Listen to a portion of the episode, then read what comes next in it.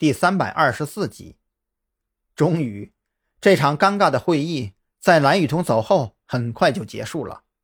张扬被赵军安排去调查装修公司停车场的监控，以及附近几个街道的监控录像。这个活看起来好像很简单，可实际上却是个费时间、费脑袋的活更重要的是，根据特侦局对子午会的了解。这项工作最后的结果十有八九一场空，也就是俗话说的“吃力不讨好”。赵军这也算是小小的报复了一下张扬。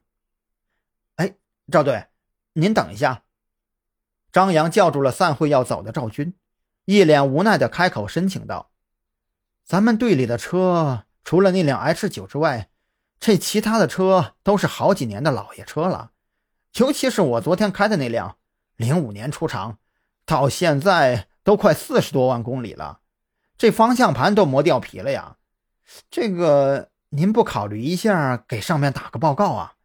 哪怕给咱们分配几辆刑警队标配的 H 六也行啊！哟，你小子还有脸跟我提车子的事儿啊？赵军本就一肚子火，这下终于找到了宣泄口。来来来！你跟我去看看韩大开的什么车？普桑，出厂日期比你都大，里程都爆表了。你是不是觉得你比韩大都厉害呀？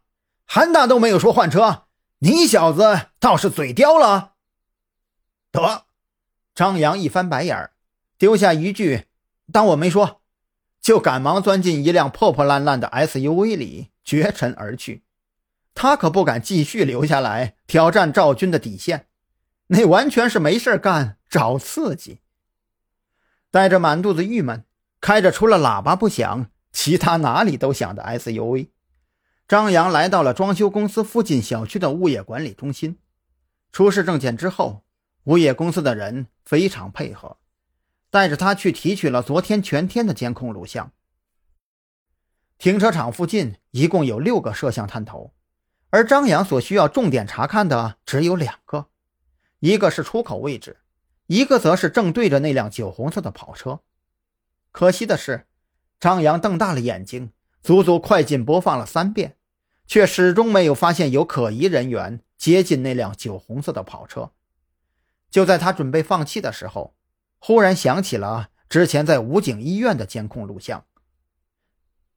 李队，我这儿有一段监控录像，想让你那边刑警队帮忙给鉴定一下。看看有没有剪辑粘贴的痕迹。张扬当即给李栋打了个电话，想要寻求刑警队的帮助。然而，接到电话的李栋却是翻了个白眼儿，他的语气颇有些古怪：“我说小子，你这就找错人了吧？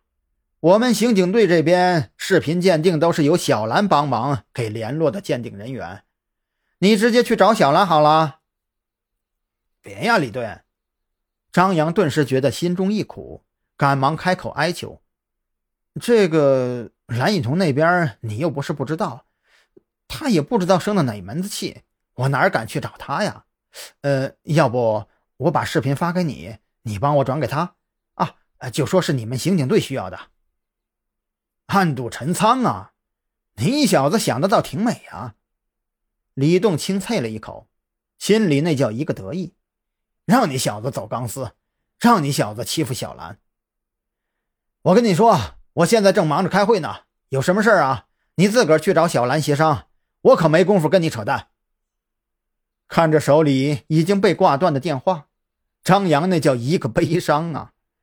他觉得自从昨天回来之后，仿佛所有的人看自己的目光都怪怪的，仿佛所有人跟自己说话的语气也都怪怪的。